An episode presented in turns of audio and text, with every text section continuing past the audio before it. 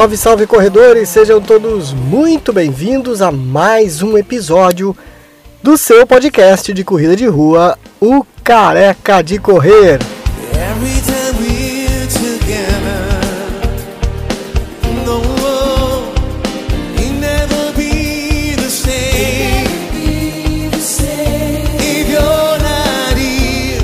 Presta atenção numa história bonita. É isso que vocês vão ouvir nesse podcast. Uma história literalmente de superação. Quando a gente fala superação, parece já uma palavra batida, meio que virou clichê, mas nesse caso, nessa entrevista, é sim de superação. Esse corredor enfrentou dificuldades na vida, claro, todos nós passamos, mas ele passou em especial uma dificuldade que muita gente não consegue superar nos dias de hoje, que é a questão das drogas. Pois é, esse cara conseguiu passar por isso. A corrida de rua ajudou ele nessa superação. Ele dá o seu testemunho, conta essa tua história e que você vai ouvir a partir de agora. E o nome dele é Jorge.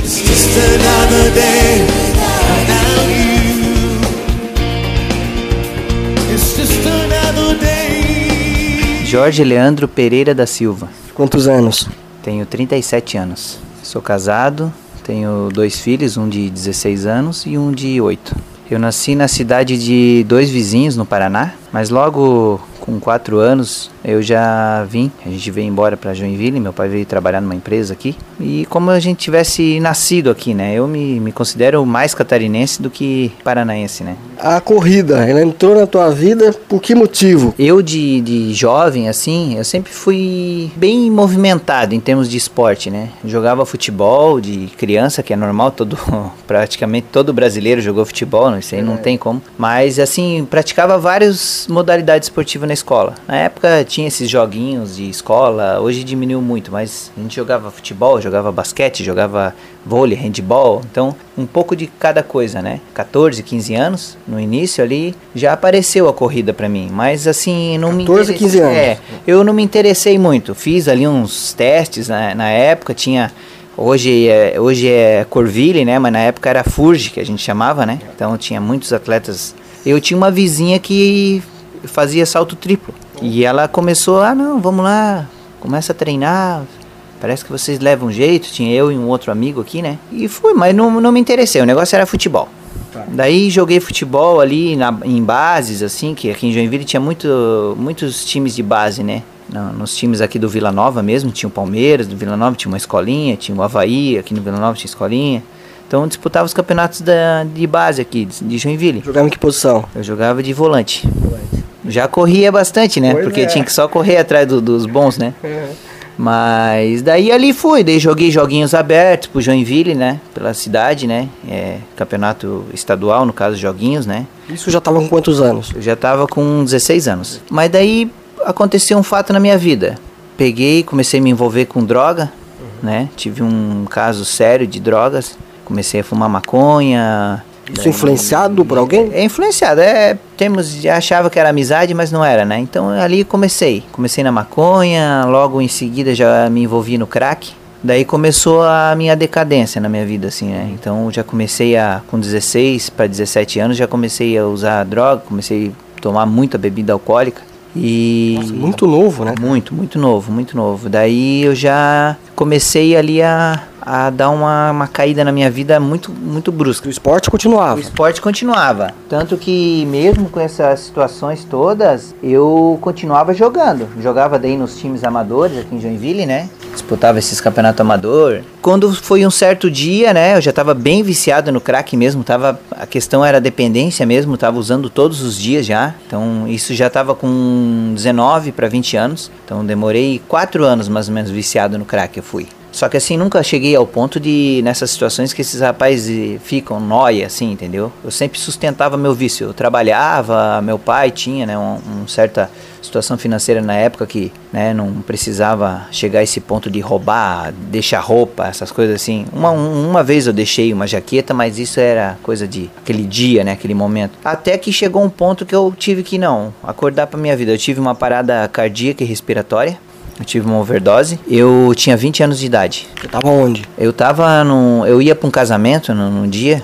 Eu era testemunha do casamento. E ainda eu. Você passou mal? Eu passei mal. Comprei lá, pedi pro o rapaz lá vir trazer a droga pra mim, trouxe, eu usei, me deu a parada cardíaca respiratória, sentia que eu ia morrer assim, eu tava de olho aberto, mas não enxergava nada, tal, passei mal mesmo. Passei... Nessa época você era solteiro? Eu era solteiro. E daí usei a droga até o final. Mesmo dando aquelas paradas, me, dá, me deu umas 3, 4 na noite. Assim. Tava sozinho? Não, eu com dois cidadão. E ali, eu, a partir daquele dia em diante, eu falei assim, não, eu nunca mais vou usar isso. Daí eu peguei e parei. Nunca Teve essa mais. consciência É, na hora por causa daquilo. Na verdade, assim. Foram dores que você sentiu, a parada? Isso, aquela parada cardíaca e respiratória. Tanto assim, já pra falar, eu não tenho nada de problema de coração, eu não tenho nada. Problema. teve? Não, nunca tive, já fiz várias baterias de exame e não, não tem esse problema. Mas foi aquele momento, entendeu? Foi algo maior que me salvou e queria outra coisa pra toda minha certeza. vida. E daí eu falei pra mim mesmo aquele dia, eu já tava querendo parar fazia tempo, mas isso é uma doença, sabe? A pessoa, eu tomava uma cerveja, eu olhava pro cara do, do meu lado e falava, vamos. E então a gente ia. Já chamava o mototáxi, que hoje em dia, naquela época já tinha isso, né? O mototáxi trazia droga pra você e tal. Eu já tava querendo, só que eu não tinha força. Daí eu encontrei força. Cheguei e falei, não, olha, eu não quero mais isso pra minha vida. Era uma coisa assim que já tava me incomodando, sabe? E daí eu parei. Falei, nunca mais vou usar isso. E parei mesmo. A partir daquele dia, 21 de dezembro, foi um 21 de dezembro, foi em 2002. Isso. Daí eu falei, nunca mais vou usar isso. E nunca mais usei mesmo. Daí. Determinado. Você falou, Determinado. quero Daí, mais claro, saber. a minha mãe Você continuava tava- morando com seus pais, morava com meu estudava. pai, com a minha mãe. É, daí já tinha parado de estudar porque eu já estava trabalhando, e tal, né?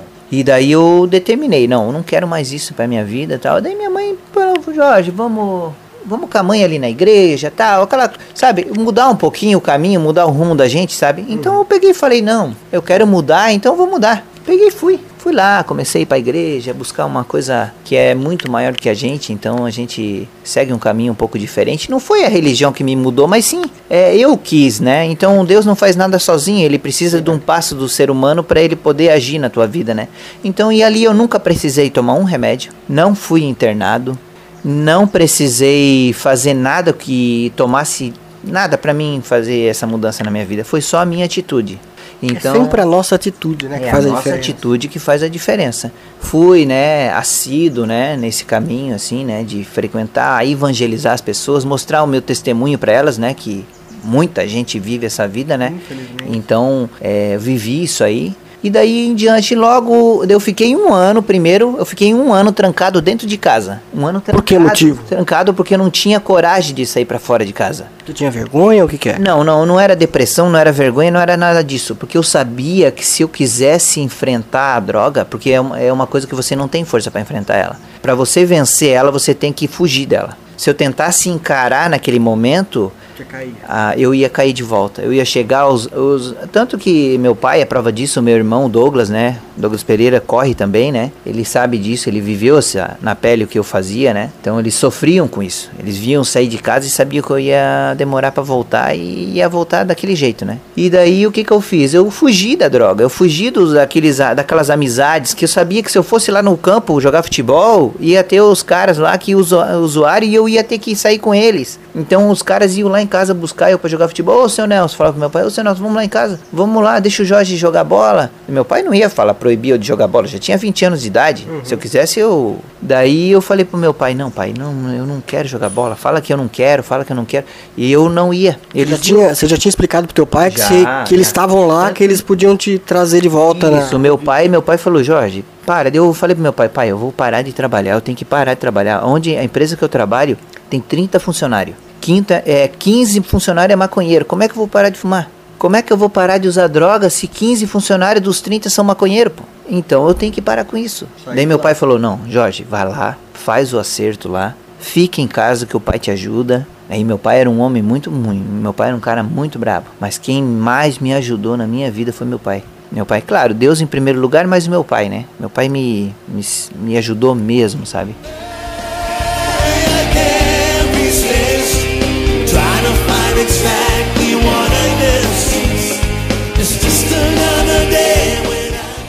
Aí logo em seguida, nesse trânsito de parar e tentar reconstruir minha vida, aconteceu eu conhecer minha esposa, já conhecia ela, né? Ela voltou a trabalhar junto com a minha mãe, que minha mãe sempre teve comércio, assim, meu pai. Voltou a trabalhar com eles. Isso aconteceu, eu e ela se envolver, e em três meses eu casei. Olha aí. A gente não namorou, a gente não teve. Ela te conhecia. Já me, já me conhecia. Já sabia Já, dos teus problemas. Sim, e assim, tanto que ela já, né, ela, por exemplo, ela já me conhecia de antes, porque ela já tinha trabalhado com a minha mãe, saiu e voltou naquele momento, naquele momento que eu tava passando por Se aquela situação. Aconteceu de nós dois se envolver e a gente acabou casando, né? Logo a gente casou mesmo, casou no civil, casou na igreja e tal. Teve aquele casamento, né? Mas a gente casou. E a gente tá até hoje, né? 16 anos, né? A gente tem dois filhos, né? Um de 16, outro de 8. E ela me ajudou nesse processo, né? Tanto que hoje, graças a Deus, eu nunca mais usei. Eu cheguei a ficar 11 anos sem tomar nenhum tipo de bebida alcoólica. 11 anos eu fiquei sem nada de álcool na minha vida. Porque eu não tinha segurança em tomar um vinho, tomar uma cerveja, tomar nada. Tinha medo. Que eu tinha medo da abstinência. Tanto que eu ia tomar um, uma sopa, eu segurava o prato com a minha mão assim, ele balançava, balançava, eu derramava mais sopa do que tomava. E por causa da abstinência da droga, né? Porque o crack é, é. Ele tem 10 vezes a potência da cocaína. E graças a Deus eu me libertei disso aí. Só que nesse processo de libertação, dessa questão da saída da droga, eu fiquei 5 anos sem praticar nada de esporte. Porque eu tinha medo de voltar, ter lá. Não é aquele medo de depressão, né? Aquela coisa, mas medo de chegar lá, aquelas amizades e tal. Até que eu senti segurança. Depois de cinco anos, eu já tava ali. Eu casei com 21 anos, né? Fiquei um ano parado dentro de casa. Aí eu voltei a trabalhar, daí eu casei, voltei a trabalhar, daí tive mais segurança. Daí sempre, mas sempre com aquela desconfiança, né? O pessoal que me conhecia da época e tal. Ô Jorge, vamos jogar futebol? Não. Ah, Jorge, vamos. Não. Tudo era não, sabe? Eu era o homem do não. E daí Mas você tava contente assim. Tava contente, feliz, né, tal. Só que eu fui de 64 quilos que eu pesava, eu fui para 98 quilos. Até quando eu morava no Guanabara, eu morava no Vila Nova na época que eu parei, né? Daí eu fui pro Guanabara, eu trabalhava com vendas, era vendedor externo tal, representante comercial. E eu comecei, eu fui cortar o cabelo, daí o, um amigo, né, que era o cabeleireiro lá, chegou e olhou pra mim e falou: Jorge, me desculpa, mas tu tá, tá gordinho, né? Pô, eu me senti envergonhado. Pensei, pô, eu sempre atleta, né, de jovem, né? Sempre praticando esporte, preparação física no futebol, era sempre o, um dos primeiros ali e tal. Não era de reclamar, fazia muito treino e tal. Pensei, não vou começar a dar uma corrida. Aí eu morava no Guanabara e eu comecei, isso foi em 2009 que eu iniciei. Eu ia lá naquela pistinha ao redor da, da arena lá, naquele 400 metros, começava a dar umas voltinhas lá. E comecei lá com 15 minutos na semana. Meu, a primeira semana foi terrível. Quase morreu. É, foi terrível, terrível. Daí fiz uma semana 15 minutos, Sozinho. sozinho, sem orientação de ninguém, uma base do que eu já conhecia mais ou menos o que que era, né? E daí outra semana eu aumentei 5 minutos e fui pra 20 minutos, e fui pra 25 minutos. Quando chegou nos 30 começou a ficar difícil. 30 minutos seguido correndo, imagina, com sobrepeso daquele, com 98 quilos. Um, um cara que corria com 64 futebol e tal. Aí ali eu comecei. Aí eu vi o pessoal ali com camisa de corrida tal, daí comecei a me interessar, né? Só que logo eu voltei a estudar. Eu fui fazer um curso para me, me especializar em usinagem, né? Programador CNC. E eu fui estudar, fui fazer um curso no Senai. E eu estudava à noite, todo dia, né? Passou, dava aquela relaxada, aquele efeito sanfona. Eliminei 11 quilos, né? Nessa já, nessa primeira pegada. Já estavam quantos anos aí? Eu tava com 27. 27 para 28 anos. O filho já tinha nascido. Já, já. E daí tá, daí, daí logo depois, né, em 2011, minha esposa, em 2010 minha esposa engravidou de novo, né, daí desse meu menino de 8 anos. Continuei treinando ali e tal, mas não era aquela mesma coisa, né. Fui aumentando só um pouquinho a corrida, foi, foi, até que meu filho nasceu, eu parei de trabalhar com vendas, que eu não queria mais viajar. Aí logo eu já me enganjei numa empresa, daí comecei a trabalhar e ela também voltou a trabalhar, mesmo o nenenzinho e tal. Falei pra ela, não, vou trabalhar, vou parar de trabalhar com venda e vou voltar a trabalhar em empresa, voltei a estudar, então isso aí é uma coisa que eu tava querendo, né? E ali, logo depois que eu trabalhei numa empresa, fiquei um ano lá, eu entrei na Tupi para trabalhar. Só que eu já tava, já tinha voltado a treinar novamente ali, né? Aquelas corridas, né? E o pessoal via, pô, eu correndo aí, comecei a emagrecer, comecei a emagrecer, comecei a emagrecer. Eu saí de 98 e fui para 71. Em três meses eu fiz isso. Caprichei na alimentação, me cuidava. Eu já tava ali, já tava correndo uma hora, uma hora e dez por dia, sabe? Por dia? É, por dia eu corria uma hora, uma hora e dez por dia. daquele jeito, né? Com aquele tênis que tinha, com aquela bermuda, aquela camiseta. E eu via aquele pessoal com aquelas camisetas de corrida. Eu falava, pô, mas eu vou entrar numa corrida dessa. Mas eu já com a minha cabeça, né? Mas se eu entrar lá, mas eu tenho que entrar pra, pra competir. Eu, não, eu, eu era competitivo, né? Eu não queria chegar lá e passar vergonha. Entendi. Claro que é o errado, né? O certo mesmo, a pessoa tem que iniciar devagar, tendo um processo, né? respeitar o processo. E logo eu comecei a trabalhar na Tupi e na empresa que eu trabalhava, lá na- no setor que eu trabalhava na Tupi, chegou um cidadão lá um dia, que hoje é muito amigo meu, o Cleverson. Falei pra ele assim: e esse troféu que tu chegou aí? ele era meio baixinho assim, né?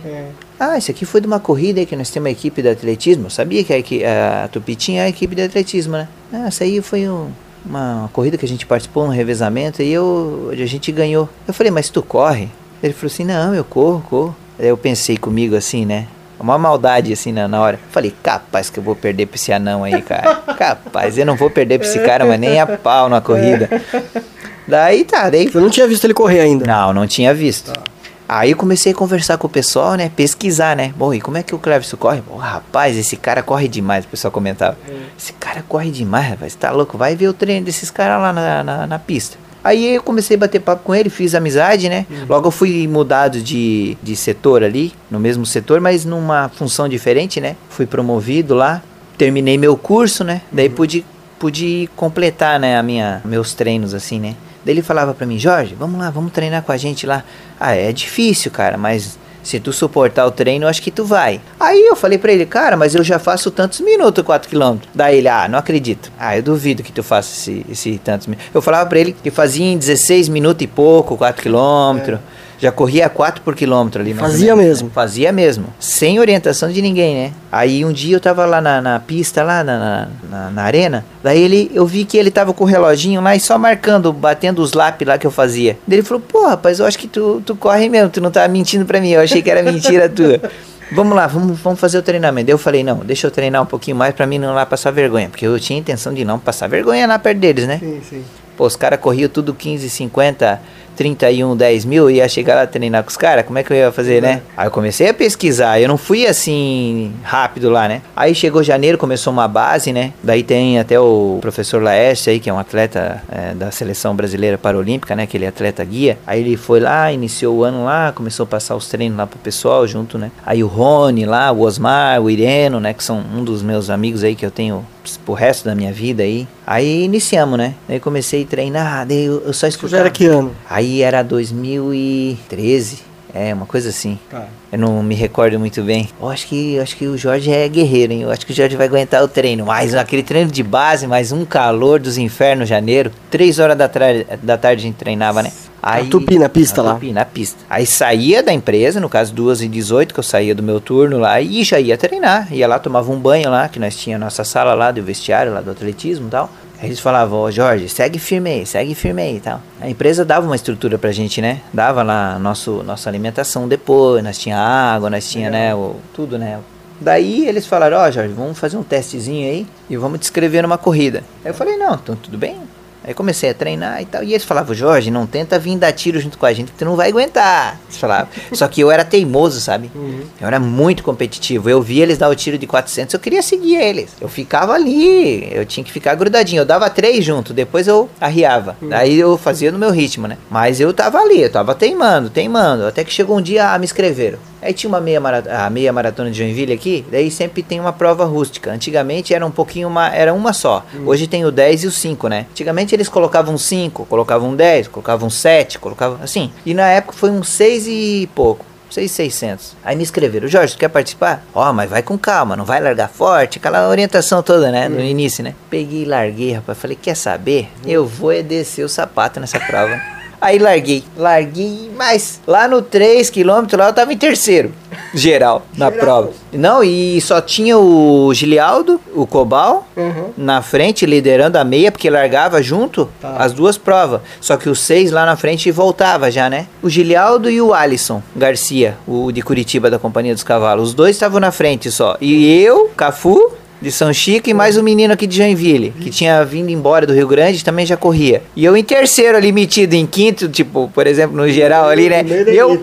Pensei comigo, quando bateu aquele negócio em mim, sabe? Quando deu aquela. Ô, oh, caí na realidade. Pô, tô muito forte, né? Daí eu comecei a esmurecer. Mas daí lá na frente, perto da, do retorno lá, daí um me passou, já fui pra quarto. Era cinco no geral que ia pra pod, né? Daí logo um companheiro desse meu, o Cleverson, tava atrás de mim. Ele me alcançou lá no 4. Tá. Daí eu passei ele. Ele me passou, né? No é. caso, me passou e eu em quinto. Ai, meu Deus, naquilo ali, né? Vou tentar. Vou tentar. E eu olhava para trás, e eu olhava para trás, faltando um quilômetro. Eu olhei lá longe, um amigo também lá da Tupi, lá que treinava também, um atleta muito bom. Olhou para mim, fez assim com a mão, assim, balançou a mão, falou: vai embora que, que é teu. Uhum. Ah, daí eu falei: ah, não, agora tá. esse quinto lugar eu sou obrigado. Daí eu fui lá, fiquei em quinto geral na primeira corrida. Que isso? No 6,600. Meu, fiquei feliz demais. Meu Deus, não sabia o que fazia. Aí, justamente, meu pai tinha ido ver minha primeira corrida, né? Nossa. Tudo, a minha esposa, meus filhos. Meu Deus, feliz demais. Aí fiquei em quinto. Ali, daí começou. Mexeu ah, daí eles falaram: Ó, oh, cara, eu acho que tu dá, dá pra coisa, hein? Tu, se tu treinar, tu vai bem. Eu já corri num pace de 3,50 nessa corrida aí. Em dois meses de treino com eles lá. Que eu iniciei em janeiro, fevereiro e março. Daí março já era a prova. Já corri num pace de 3,50 essa corrida. Aí comecei, treinei, treinei mais uns 20 dias fui ali na, na prova, que já fez, esse ano fez 10 anos na prova do Garten, né? Sim. Então, e daí era uma da, dos inícios ali. Não sei se era a terceira prova deles já tal. Eu fui lá, fiz 18 e 10 no 5 já. Aí, ô oh, Jorge, não, o que que aconteceu? E eu quebrei, sabe, no 3, eu também tava entre os primeiros, eu tava em terceiro. E daí eu quebrei, mas fiquei em oitavo no geral. Aí não tinha categoria, não tinha nada, né? Fiquei. Aí eles, não, não desanima, Jorge. Não é porque tu conseguiu um pódio um dia que o outro tu, tu vai estar é. tá sempre no pódio. Um dia a gente ganha, outro a gente perde. O Ireno, né? Que é um amigo, um grande amigo meu aí, chegou e falou assim: Jorge, a partir de hoje tu vai treinar comigo. E ele corria 31 e pouco, 32, 10 mil, sabe? O cara era, o cara era fera, né? Aqui em Joinville, o cara era muito bom. Na região toda aí, né? E falou: Ó, tu vai seguir o mesmo treino que o meu aqui, vamos, te, vamos fazer tu melhorar aí. Aí fui treinando com ele, saímos da empresa e ia lá todo dia, todo dia. Segunda tiro, terça mirante, quarta uma rodagem, quinta ia fazer um fortlec, é, e sábado, domingo um longão. Mas o longão do homem tá louco, né? Eu saía o primeiro quilômetro, saía pra 4,20, depois eu pau pegar. Aí pra aguentar ele, né? Corria demais, né? Aí fui tentando, fui tirando aquela diferença dele, sabe? Uhum. Me inscreveram numa prova ali em Araquari. Que na época do maracujá, que eles chamavam, né? É. Aí foram, me colocaram numa prova lá, me inscreveram no 5, já fiz 17 e 30 no 5. Já, depois que eu iniciei a treinar com ele. E ali daí começou o processo. Já fiquei em quinto geral nessa prova também, na minha terceira corrida. E ali começou. Daí eu comecei a me dedicar, me dedicar. Pegar aí comecei a pegar gosto, sabe? E daí ele, daí o Irene falou, ó, oh, cara, agora o processo é só tu ir melhorar. Daí foi.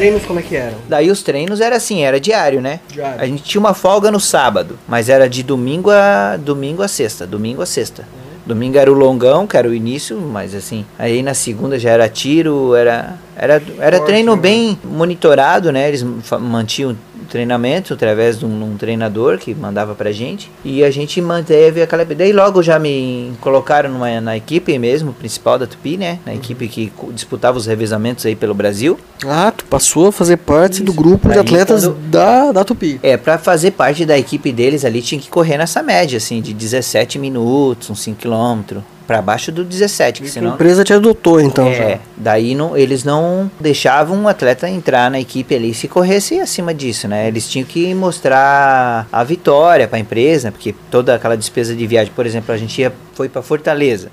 Olha quantos mil reais eles gastaram com a gente. Nove pessoas né, que um sempre ficava de fora para poder, tipo um staff assim pra gente, né? Uhum. Ou então um revezamento desses cross que a gente chama, né, Montandu da Lagoa da Conceição, Bertioga Maresias, né, São Paulo. Então sempre tinha que ter dois carros para fazer staff, para ir nos pontos de troca. Então era um gasto e a gente tinha que mostrar a vitória. Daí a gente tinha que treinar mesmo, mas era treino pesado, sabe? Justificar o patrocinador. Justificar o, o uhum. valor que a empresa estava dando pra gente, né? Ali foi só a melhora, assim, né? Amizade, as corridas fora, conseguir correr contra grandes atletas aí no Brasil, né? Marilson, Frank Caldeira, é, Chegou a correr com ele? Corremos contra eles, né? A gente corria nesse circuito Pão de Açúcar, por exemplo, a gente corria só com um atleta profissional.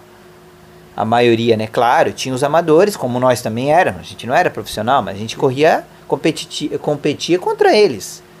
E a gente não fazia feio, sabe? Porque a gente tinha um treino, um certo treino. Deve ser uma emoção, né? Você É, correndo uma mesma sim, prova de um cara desse. Largar do lado deles e. Ah, vou correr 2 km. Ia 2 km junto, né? Depois a gente. Mas assim, competia, né? Era sempre nessas provas, era três equipes que ia pro pódio, né? Só que tinha várias modalidades. Tinha a dupla, tinha o octeto, né? Umas tinham quarteto, mas a, a grande maioria era dupla e octeto. E a gente corria sempre no octeto, masculino, né? E a gente ficava assim, sempre batia na trave. Chegava lá, ficava em quinto, ficava em quarto, nas edições, né? Teve um ano de 2016, eu acho, 2015, que a gente foi com uma equipe e ainda a gente não tava tão bem nessa, nessa, nesse dia, sabe? A gente chegou lá, a gente não tava tão bem, chegamos no Rio de Janeiro. Ó, pô, tem as equipes aí, tem da Marinha, né? Uma equipe da Marinha, só corria, só vivia disso. Tinha uma equipe de São Paulo, top runner lá, muito boa. Aí, fora as outras equipes lá que tinha da Rocinha, tinha da do Pão de Açúcar e tal. Aí chegamos lá e falamos, ó, hoje, cara, vamos tentar fazer o nosso máximo aí, vamos tentar fazer de tudo, né? Pra tentar pegar esse terceiro lugar, porque era só três que ia pro pódio. A gente nunca consegue, fica em quarto, fica em quinto, fica em quarto. São Paulo tinha ficado em quarto, Fortaleza em, em quarto, no Rio um ano antes também tinha ficado em quarto perdido pra uma equipe da Rocinha. Aí, não, vamos tentar, vamos tentar. Aí aquele dia, daí eu, eu o Ireno, né, chegou e falou assim, ó, Jorge, é o seguinte, era sempre ele que fechava as provas, né? Eu era o, o antepenúltimo sempre. A gente sempre era um, nossa equipe. Tinha o Kleber, que largava. Aí vinha o Juliano Silva, né? Da Rastro, que participava junto com a empresa, né? Daí sempre vinha. Sempre a gente tinha uma trocas de alguns atletas, assim, né? Porque alguns compromissos não permitiam que eles iam, né? Mas eu era o antepenúltimo, o Cleverson o penúltimo e o Irene o último. Aí nesse ano o Cleverson não tava mais, que tinha saído da empresa. E o Irene falou, ó, eu já, já fiz várias provas aí e agora eu vou passar a responsabilidade para outro, que era fechar a prova, né? É sempre o último, é aquela coisa, né? Outro tá em terceiro, tá em segundo, tem que manter, né? Aí falou, não, o Jorge vai fechar a prova. Aí eu falei, meu Deus, né? Pensei comigo, ai, ai, ai, agora vai sobrar pra mim, né? Ele falou, ó, ele olhou pra mim e falou, ó, vai lá, cara. Me chamava de gordinho, né? Vai lá, gordinho, tu tem que, tem que fazer isso aí. O Rony, muito brincalhão, né? Falava, é, gordinho, não adianta vomitar lá na chegada, cara. Tem que chegar aí. Aí, tá, aí fomos. E nós estava disputando com uma equipe lá do Rio. Terceiro e quarto, nós. Um trocava de atleta, um passava. Trocava de atleta, o outro repassava. Até que chegou no penúltimo, né? Isso era competição do quê? Qual que era? É, maratona de revezamento Pão de Açúcar. O Ireno falou, foi o, o antepenúltimo naquele dia, né? Corria quantos trechos cada um? Um trecho de 5,250 cada um. E daí o Ireno, daí entregaram lá, daí daqui a um pouco vieram lá três, quatro lá falavam, Jorge, nós estamos em, tamo em terceiro, Jorge. O cara tá meio longe, tá? É só manter, só manter a corrida que nós vamos. Daí eu pensei comigo, ah, esse negócio de muito longe, eu já conheço essa história, eu já conhecia né, a resenha deles, né? Quando ele me entregou o chip, né, na mão, que era uma pulseira, ah, eu já vi o cara já vindo no portal lá. Falei, não, ó, vou ter que fazer força do mesmo jeito, né? 10 horas da manhã, no Rio de Janeiro, em outubro. Larguei forte lá, consegui fechar a prova, aí conseguimos ficar em terceiro. É, de todas as minhas provas, essa pra mim eu considero mais importante, porque a gente ganhou de equipes que eram profissionais, os caras corriam pra, pra aquilo, né? Viviam daquilo, Viviam né? disso, é. E nós não, nós era funcionário de uma empresa e tal. Pra mim é o meu maior título, Como é né? foi cruzar assim a linha Ah, de chegada ali, a galera gritando? Ah, eu tenho meus amigos, né? O, eles aí, o Rony. e se ele tiver, ele vai escutar isso aí, com certeza. Ele vai tirar sarro de mim, né? Ele fala que quando eu cruzei, eu tava tanto sem força, tão fraco, depois de tanta força que eu fiz naquele 5250. É. Ele falou pra mim que fui tentar me ajoelhar e agradecer a Deus, eu caí. Mas não, não, eu tava. é, não foi isso, não. Ele falou que eu tentei fingir que tava agradecendo a Deus. Ele sempre fala isso, né? O Jorge tentou fingir que tava agradecendo a Deus. Não, ele se ajoelhou porque ele não aguentava mais. Não, tava calor, tudo, né? Mas 5,250, pô, eu tive que fazer muita força mesmo. Você fez em quanto? Eu Lembra o tempo? em 17. 17 minutos cravadinho. Deu aquele dia. Daí, é, porque o 5,250 é, bom, são 250 metros a mais, mas assim, aquele calor, 37 graus mais ou menos estava aquele dia no Frio, Rio. É, no aterro do Flamengo, né? Meu, mas foi uma emoção. Nossa, fomos pro pódio aqui, nós comemorávamos, parecia umas crianças pequenas, sabe? Pô, todo mundo comemorando assim e tal, e foi muito bacana mesmo. E aí ali a gente, né, logo depois disso aí, ah, A gente, a equipe lá praticamente acabou, né? Porque Pena, né? porque a empresa já não estava mais investindo nisso, né? Uhum. Mudou um pouco a diretoria, né? Mas eu sou grato à Tupi, né? Eu sou grato mesmo. Ali eu aprendi mesmo a- o que, que é o atletismo. Que a empresa da Tupi, ela vive o atletismo, sabe? Uhum. Aquela pista lá tem história, tem vários atletas que treinaram lá. Que, nossa, os caras foram muito bons aí na... O Assunção, né? Então foi um dos grandes campeões aí da Corvilha aí por Joinville aí. O Chiquinho, um atleta que foi daqui de Joinville foi para São Paulo e foi atleta do Cruzeiro, né? Então teve vários resultados a nível nacional. Então ali saiu vários atletas, né? Tem uma seleção paralímpica treinou ali, né? Com a Adria, com o Lucas Prado. Então tem história, né? Então chega lá, vai ter as fotos lá no, no, no- restaurante lá, tem as fotos da equipe lá. Então é, jogos do SESI, né? Então nacional, sul brasileiro, tem história. Infelizmente eles acabaram, né, com a equipe, né, mas eu acredito que um dia vão retornar.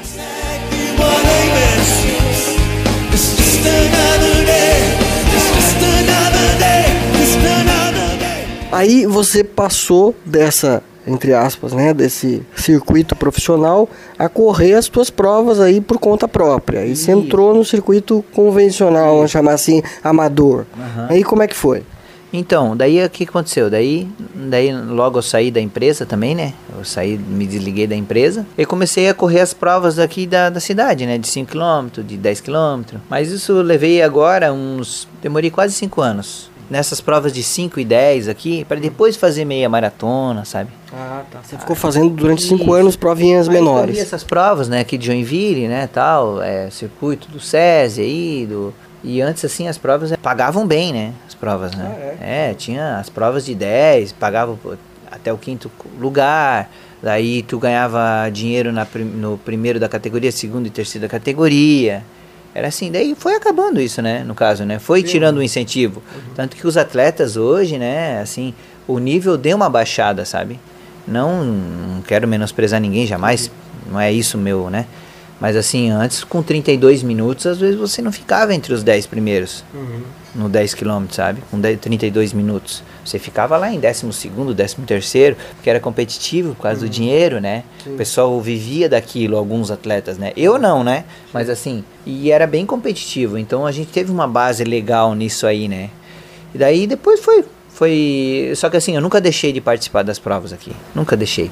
Assim, tem, eh, tem muitas pessoas que criticam, realmente eu também tenho minhas críticas, né? Acho que eles têm que melhorar, valorizar um pouquinho o atleta, porque a gente não é. Eles não estão fazendo um favor para nós. Nós somos cliente deles, quem organiza a prova.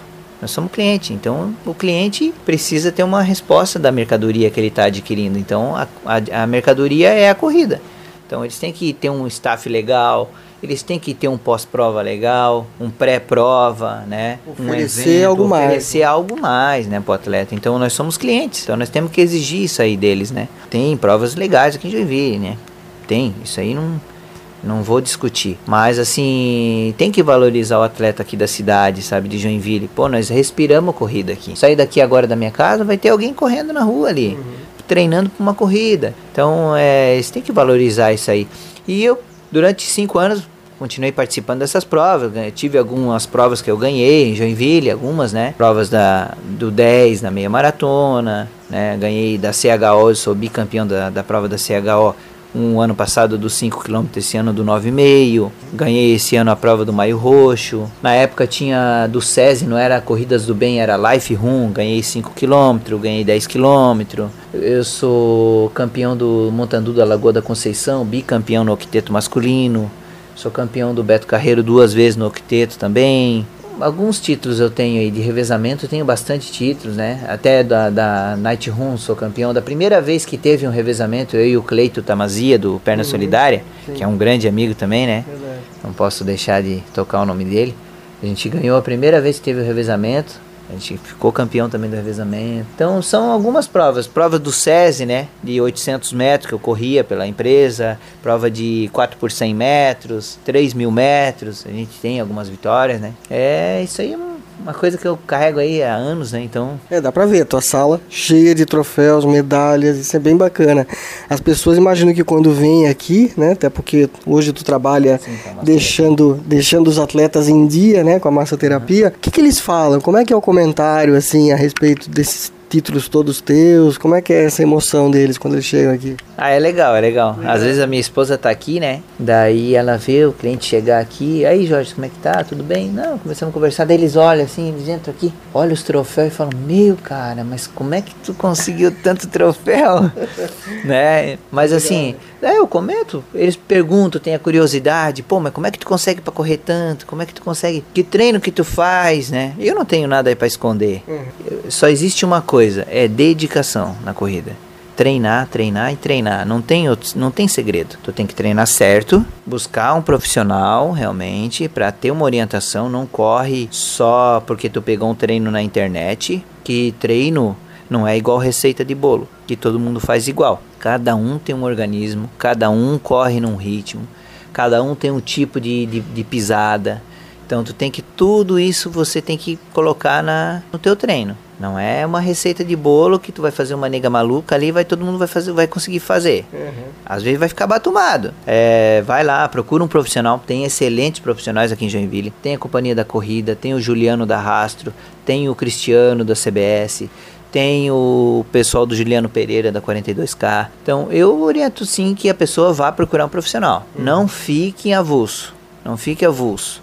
Às vezes você vai fazer um treino com um amigo hoje, mas você não tem condições de fazer com ele. E ele também não pode te esperar para poder você, né, te acompanhar. Então, vai, procura um profissional, faz um exame eh, de cardíaco, faz, procura uma nutricionista, eh, faz o, o melhor possível no momento, né? Que o início da corrida ela, ela é barata. Você tem um tênis, uma bermuda e uma camiseta. Depois você vai vendo um reloginho GPS, você vai querendo comprar um tênisinho melhor, então se torna um pouquinho mais caro, né? A gente sabe disso.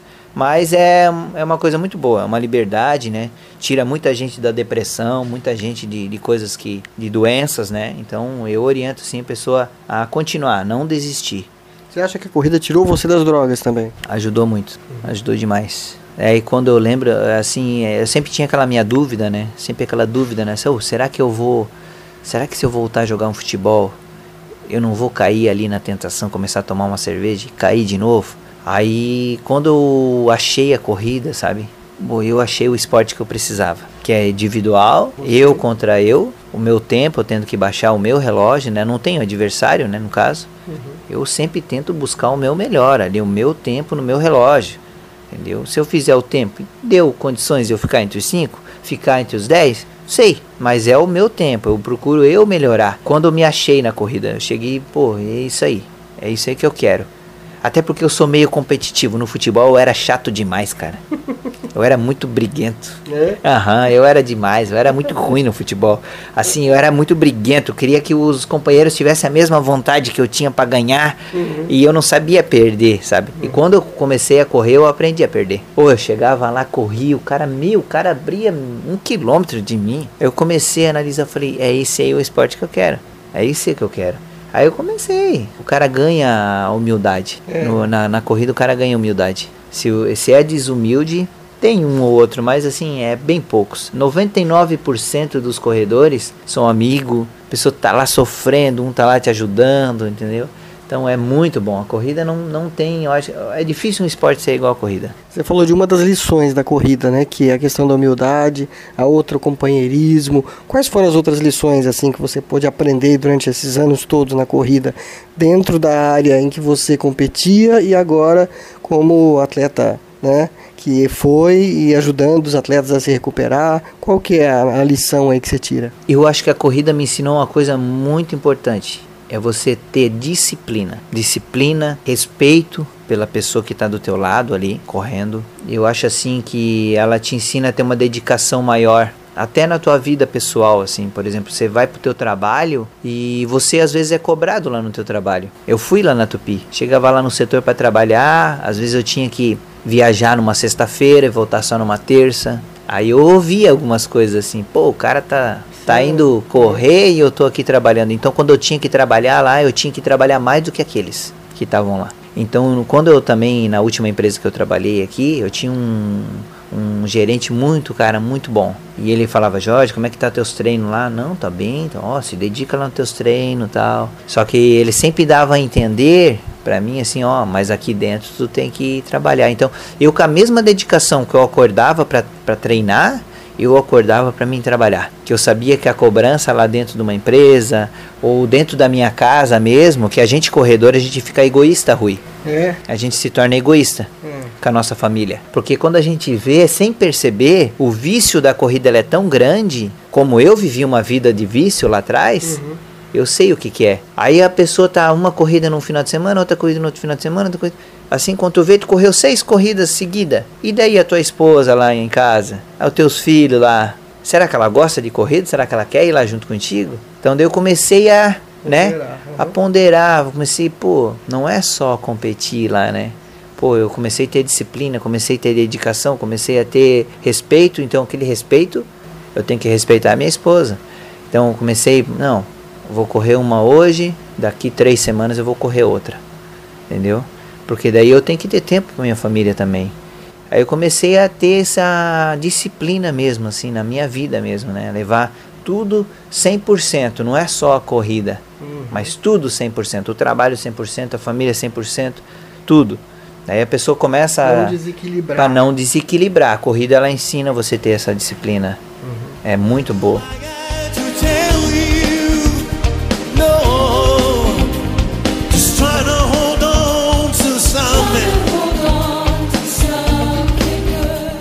É importante porque é, isso que você fala agora ajuda quem está começando, porque quando você está começando, você está naquela gana de querer fazer tudo que é corrida, participar de tudo, e não é por aí, né? Não, não, não é por aí. Eu aconselho assim, porque como é que funciona? Se você corre nesse final de semana e você fez o teu treinamento, né? Então você faz o teu treinamento durante a semana para correr no domingo. Aí você já vem treinando alguns tempos, né? Aí você vai chegar na quinta-feira, você não vai poder mais colocar o pé firme. Você tem que dar uma relaxada para correr no domingo. Tá, então beleza. Você correu até quinta-feira, fez um treino legal através do seu treinador, ou a pessoa que está te assessorando. Domingo você participa da corrida. Então o esforço lá na corrida é muito grande. Por mais que você, o tempo que você faça, não interessa. Mas foi um esforço a mais, mais do que o você treina, que está habituado. Então chegou na segunda-feira, você está desgastado né? Você vai descansar na segunda-feira. Você não vai conseguir treinar no mesmo ritmo. Então, você descansa na segunda. Na terça você voltou a treinar, mas não voltou com a potência máxima. Você vai num tratão lá. Aí na quarta você treina legal, na quinta também. Na sexta você já vai ter que tirar o pé de volta por causa do domingo. Então, se você fizer cinco seguida, vai chegar um momento que vai começar a vir as dor. Porque você tá correndo, mas não tá treinando. É diferente você treinar para correr. Então, eu oriento assim, eu pela minha experiência. Você treinar a base de três semanas e correr. Mas isso com uma base lá atrás, lá tipo treinamento de dois meses, numa planilha legal, entendeu? Dois a três meses. Você fez uma prova, opa, viu o resultado. Tá sem ritmo de corrida, né? Mas você viu um resultado. Opa, daí treina mais três semanas, você vai para uma outra prova. Aí, ah, pode acontecer de fazer duas seguidas, né? Não vou dizer que não pode, pode. Só que depois você tem que ter um prazinho ali para uma próxima. Faz mais umas três a quatro semanas, faz uma outra É corrida. pra você conseguir um resultado bom, né? você- é, Senão você não evolui, né? É, por isso que tem muita gente que fica frustrado, porque ela chega lá e não bate recorde. Não bate o recorde dela. Ela fica naquele 20 minutos, no, no 30 minutos. Daí ela foi pro 28. Chega no 25, parou. Estagnou ali, porque ela não tá treinando mais para evoluir. Ela só tá fazendo a prática da corrida, mas competindo. Fazendo a prática da corrida e competindo. Ela não tá treinando para evoluir. Que um treinamento dura a base de. para dar uma evolução, a base de dois meses. Para você sentir uma evolução no treinamento. Daí, conforme você vai pegando aquela. Na disciplina, É, né? na disciplina. Conforme você vai pegando aquela memória muscular, você pode ir adaptando nesses ciclos né, de treinamento que você vai melhorando. né? Você vai melhorando gradativo. Então, quando chegar lá no ápice lá da tua forma, você vai estar correndo num ritmo legal. Aí, claro, vai chegar um momento que você vai bater naquela trave e vai ficar. Daí que a gente chega, é um dos ensinamentos que eu aprendi também com alguns atletas. Um, um atleta que teve aqui em Joinville chamado Natalino, Natalino Nunes. Ele mora lá no Espinheiro, um grande atleta que a gente teve aqui em Joinville, sabe? E ele sempre me ensinou, Jorge, para tu melhorar, tu tem que sair da zona de conforto. Tu não pode ficar correndo simplesmente sempre confortável.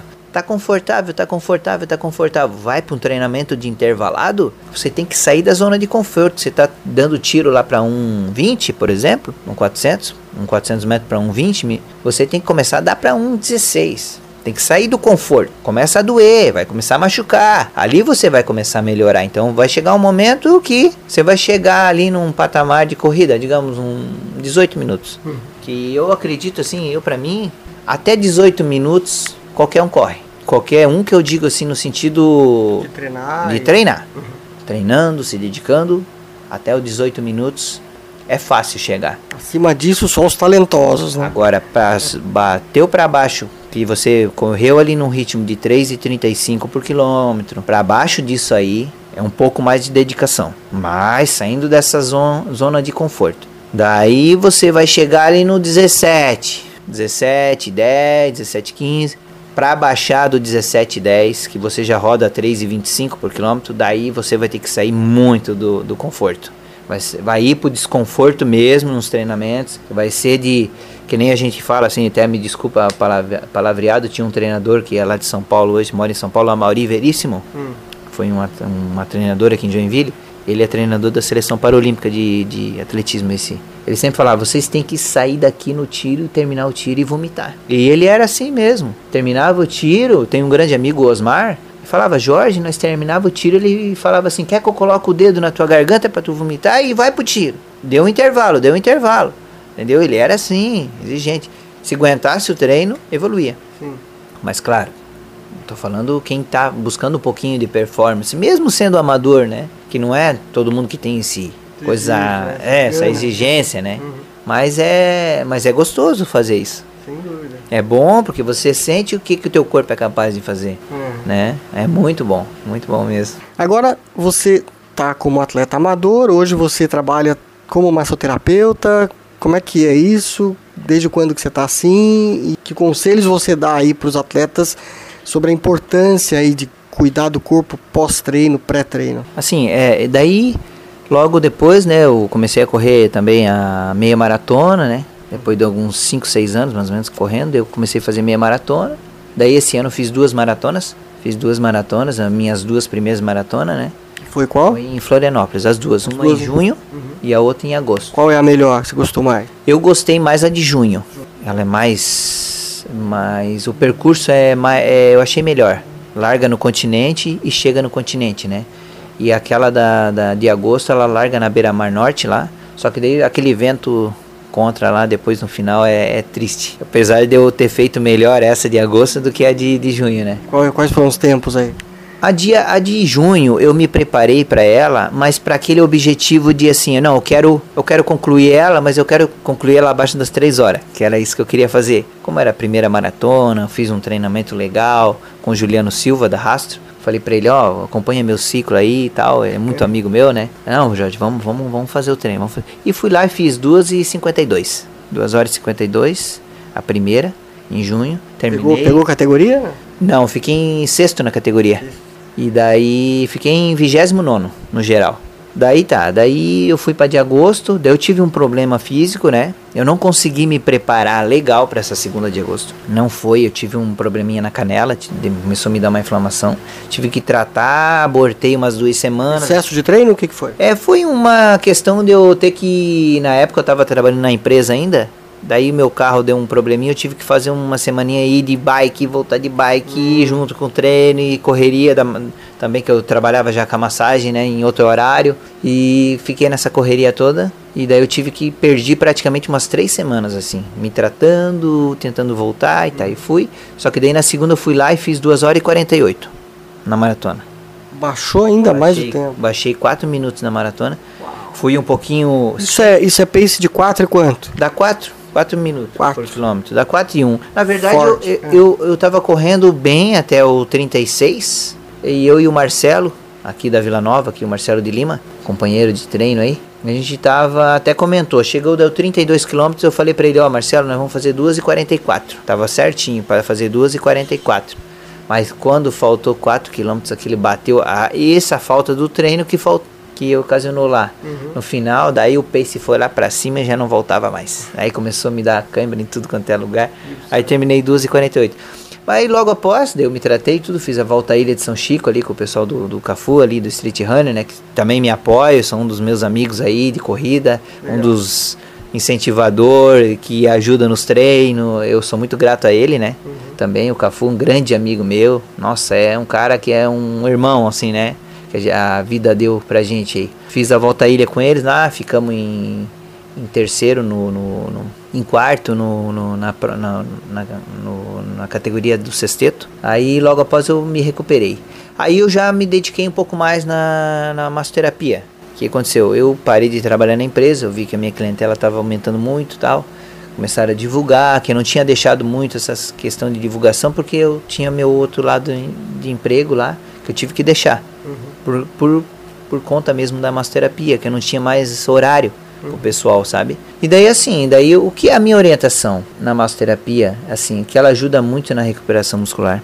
Ela ajuda muito nessa questão dos treinamentos da gente, que a gente está pesado, a gente está sentindo algumas dores, desconforto, principalmente nesses intervalados que a gente faz, né?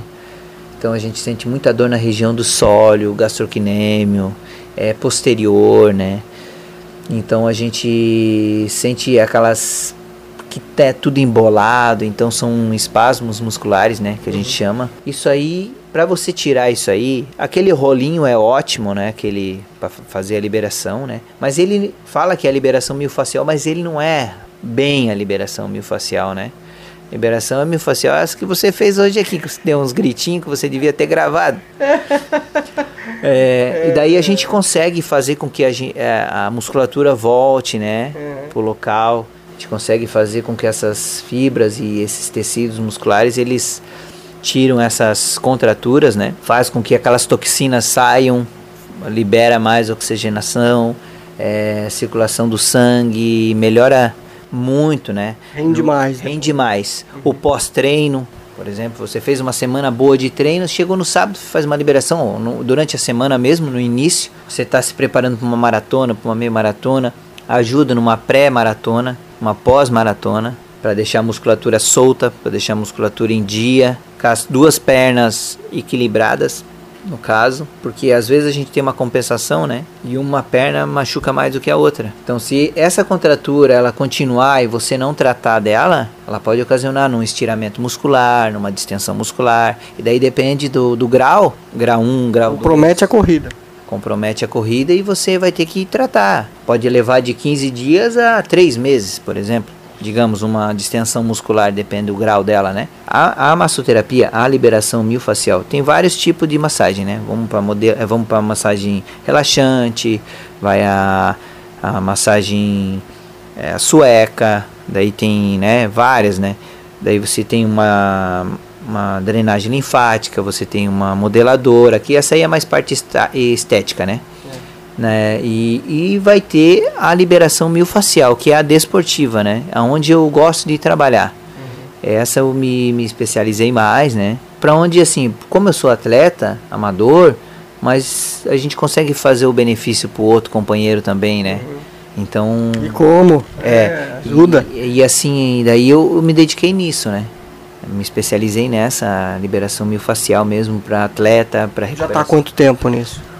Eu já, eu sou formado há três anos já em massoterapia, mas eu trabalho há um ano já, assim, direto, direto, sim. Mas já agora com a divulgação mesmo do pessoal que eu consegui sair da empresa, tal, consegui a liberação lá para poder sair para trabalhar só com a massoterapia, faz três meses que eu tô só na massoterapia. Mas há um ano eu já venho trabalhando na função, né? Com alguns amigos, né? Que já se tratavam comigo, né?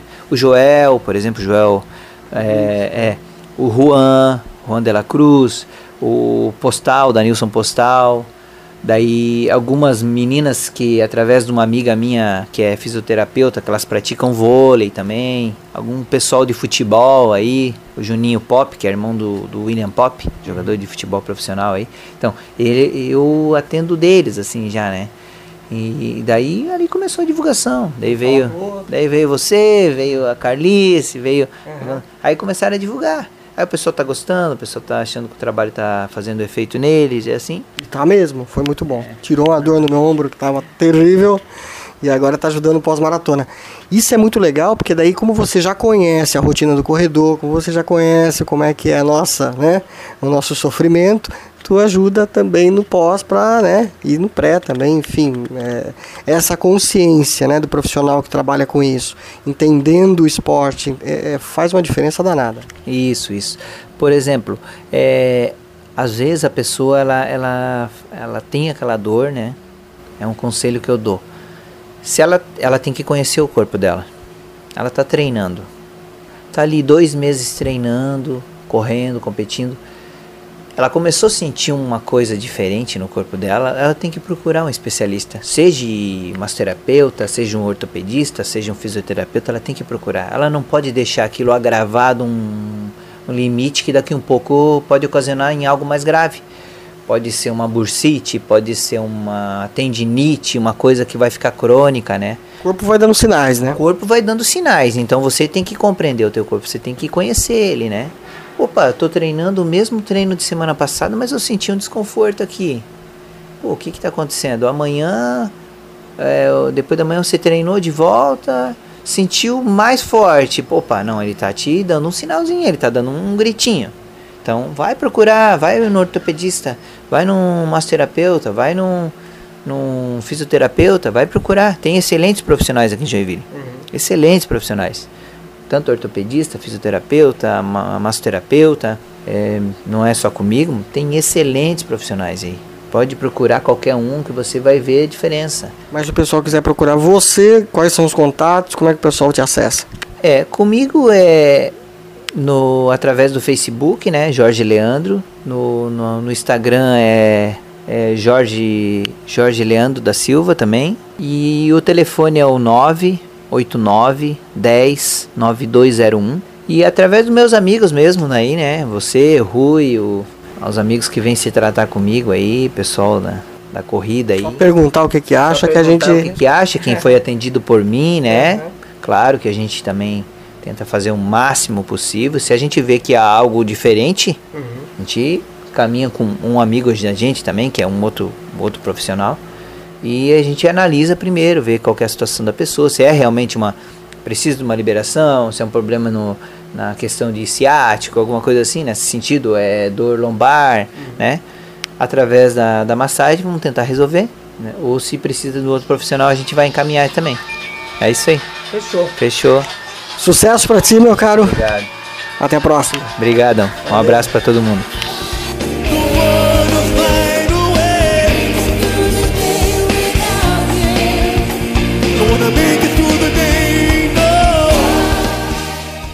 Veja como é importante tomar uma decisão. Jorge fez isso. Tomou uma decisão. Não quero mais isso. E isso transformou a vida dele. A corrida de rua, o esporte, a disciplina, tudo isso ajudou ele, mas primeiro passou pela sua decisão. Parabéns, Jorge. Sucesso na tua vida, sucesso com a tua família, enfim, na tua profissão. Que você seja muito feliz e obrigado aí por ter dado essa atenção pro Careca de Correr para poder contar essa tua história que é linda. Então, fica aqui o convite para que vocês multipliquem. Compartilhem essa história com outros amigos e amigas da corrida. Tem muita gente que passa por essa situação e quer encontrar uma saída. Então, de repente, ouvindo a história do Jorge, a pessoa possa se inspirar encontrar forças para passar por tudo isso e viver melhor. Compartilhem, tá no Spotify, tá no Deezer, tá no Google Podcasts, no iTunes, enfim, tá em todos os agregadores de áudio espalhados pela internet. Multipliquem as histórias do Careca de Correr, que eu tenho certeza que uma ou várias delas vão te ajudar a crescer na corrida, a crescer como pessoa, e esse é o propósito do podcast. Valeu? Bons treinos, boas corridas.